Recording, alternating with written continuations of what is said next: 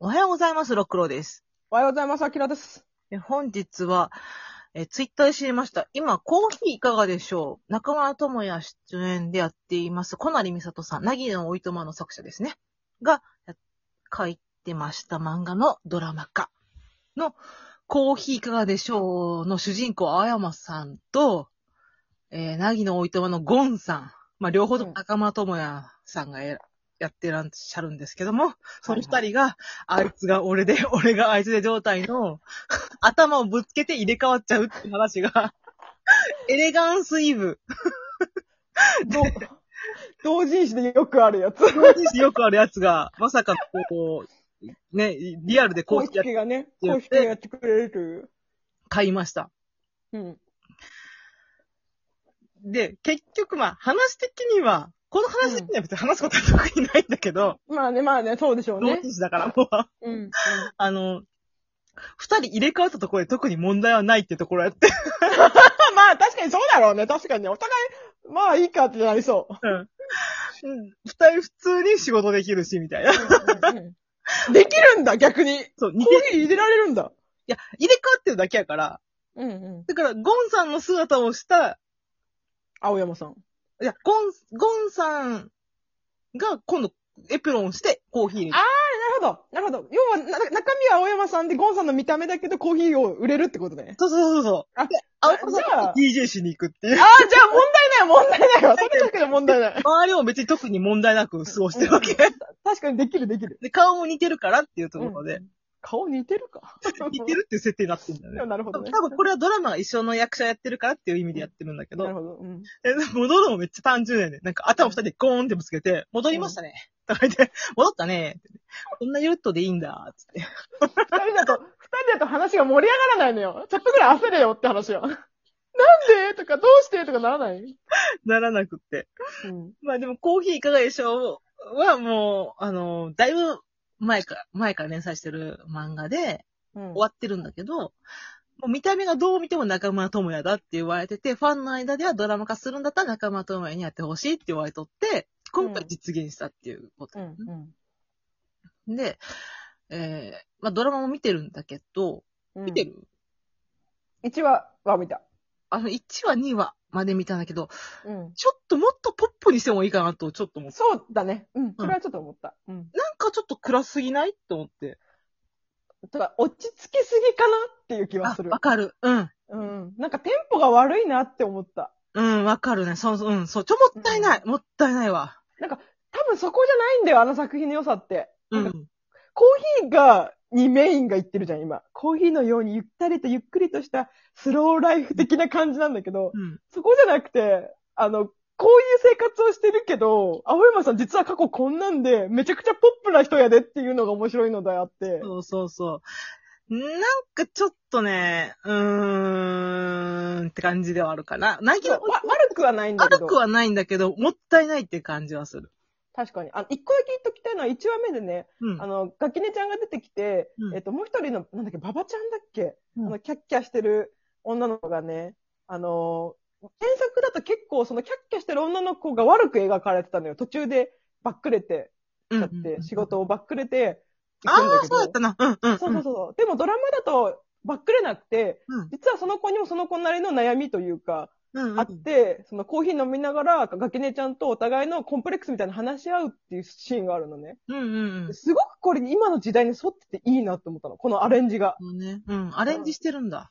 そうそうそうそう。あの、まあ、原作のそういうなんかこう完全懲悪な感じもうん好きではもちろんあるんだけど、でも確かに今のままをドラマにしたら、ちょっと反感買うかなって気はちょっとしたの。うんうん。なんか、あの子が悪いの、あの子だけが悪いの、みたいな感じになりやすいから、そういう意味ではすごくいいアレンジだったなって思ったけど、それにつけても静かすぎとは思った。静かすぎ、そう、静かすぎなのよね。そう、もうちょっとあるだろ？ドラマってって思っちゃうの。まあ、でも、まあまあでも、中村智也さんは頑張、頑張ってるから、とても早、いい配役です。そうですね。うん。で、それを含めてなんだけど、全然関係ないけど、今コントが始まるっていうドラマもやってるのよね。はい。菅、菅田将暉？津田正樹、えー、神木くん、うん。で、えー、中野大河くんか。うん、うん、うん。が3人がコント師っていうので、マクベスっていうのを組んでんねんけど、うんうん。で、高校の時に、えっ、と、菅田将暉と、その中野大河君が、コンビを組んで、コントをやるっていうやつやってんけど、途中から、えっ、と、神木君はぷよぷよの世界選手権みたいなので優勝して、プロゲーマーなのよ。で、プロゲーマー面白いって、だんだんその、プロゲーマーでお金稼いでたんやけど、やっぱわ、若さには勝てんくなってきて、若い子はやっぱ強いのよね。ああいうなるほどね。で、若い子が強くなってきたみたいな感じになって、やめようと思うってなった時に、その、二人が、じゃあ入るかって言って、マクベスが三人なったのようん。で、えっ、と、そこでネタ合わせするときに、ファミレスで、あの、打ち合わせすんねんけど、そのファミレスに、の店員でいるのが、えーっと、あの子、あの子、あの子。今、有名な子。女優さん？13。あ、なんで出てこへんのあ、有村架純だ。はいはいはいはい。お豪華メンバーだね。そう。これ、有村架純が、その3人の会話を聞いてて気になり始めて、うん。で、この私、有村架純がすごい好きなんやけど、もう、オタクだったらもうわかると思うんやけど、もう、一回気になりだしたらめっちゃ調べんのよ。ああ、なるほどなるほど。で、マクベスそんな人気ない、ないから、うん。むしろファンってそんなにいなくて。あで、有村架純が調べたら、もう、なんか昔のブログとかも全部漁んのよ。あれあ。も。ほうほうほうほうほう。で、俺も知らないんだけど、そんなブログ、みたいな。お さすがに気持ち悪いわ、みたいなことを言われて、おうおうおうマクベスに。なんかその、ファンの有村架純っていうのもめっちゃおもろいし、あ、もうマクベスに言ってるんだ、私はファンですって。言ってるってバレてる。ああ、なるほどなるほど。1話でバレてるんだけど、うんうん。なんかさ1話でも解散するって決まってるのよ。10年やって売れなかったから解散しますってなって。うんで有村架純がなんで辞めるんですか？みたいな感じ。初めて見に行ったの、その日。辞める、初めて見に行った日に辞めるって言われて、なんで辞めるんですか？みたいな感じになって、は、そういう話になっていくと。うん。で、辞めるまでの2ヶ月間を書いていくっていう話やねんけど、その中でマネージャーに出てくるのが中村智也ねん。おー、すごいね。大変、忙しいね。そう。で、その中で私、いいセリフがあって、うん。10年やっても売れなかったんですよ。うん。あの、菅田将暉が言うね。うん。うん。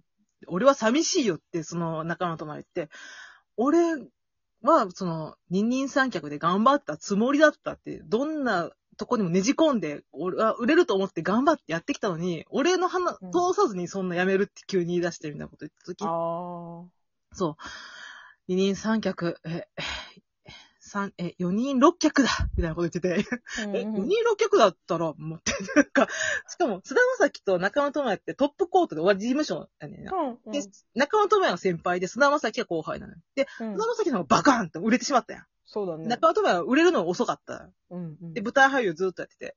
うんで、その中で、4人6脚、4人6脚やったら、えーと、指探して、2人の、1人のこれ、俺、仲間外れじゃねえか、みたいな感じになって。それで笑い事じゃねえんだよって言って。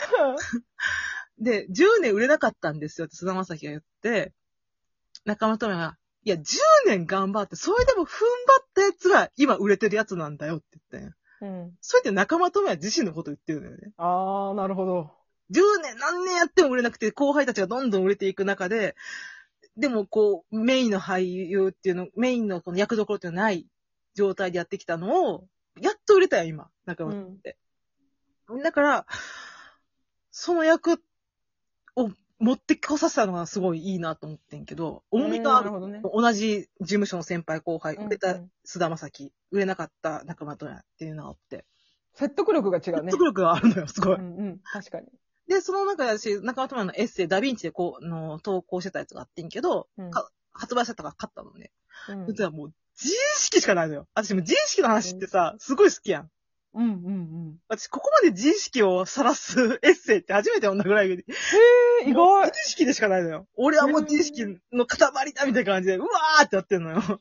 どんだけ、その、か、見た目もかっこいいし、なんか、すごい大人なんか、大人っぽい感じもするし、先輩っていうポジションもあって、いろんな人からこう、何でも知ってるみたいな感じに見られるけど、かっこつけちゃうだけであって、本当は全然そんなことない。ただ何も考えてないだけなのに、うんみん な勝手に俺というものを作り上げてしまうみたいなんで、うんこれを書いてる中でもデリートばっかり押してしまうみたいな。うわー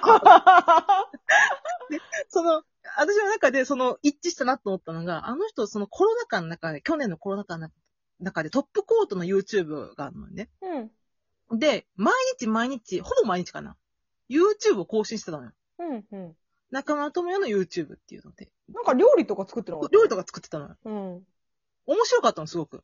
うんん。なんだけど、そういうの結構自意識も結構出てて、うん。あ、この人こういう人なんだろうなと思って見てたんやけど、あ、見返そうと思った時に、今、非公開になってんのよ。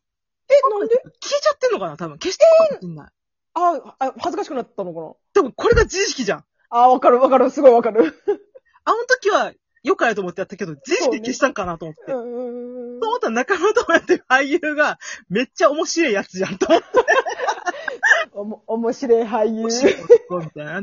面白い男みたいな。確かにね。ここまで何もかもだって、だって、うんさ、パタパッと周りから見たら、羨まれる側やと思うけど、やっぱ10年売れてこなかったっていううんコンプレックスとかもいろいろあって、自意識がうわあーって生まれて、ああ。なるほど。それが、あの、萩尾元なのかなってこと？そうそうそうそうそう、近いものがある わか。るわかる。うん。それがすごくね、面白い。そうなんだよな。人の自意識が見れるっていう意味では、今売れてる俳優で自意識を出してると言ったら中村智也っていう、めっちゃおもろい俳優おるやんと思って。なんか人間臭いなっていうのはすごい感じるんだよね。あ、人間臭いんやと思うな、ほんとに。あれだけかっこよくて、なんかいい役、そのアラジンやったりとかしてるわけだ。うんなんかもっとこう、イケメン俳優扱いをされてきてもいいわけじゃん。うん。でも本人にその意識が全くないから、うん。なんか、どうも格好がつけられきれないみたいなところは。。でも、うん私は新幹線の舞台みたいに見に行った時に、生田斗真を目当てに行ったけど、名前も知らなかった中村斗真に目が行ったのよ。うん。うん。それがすごい光ってたの。うん。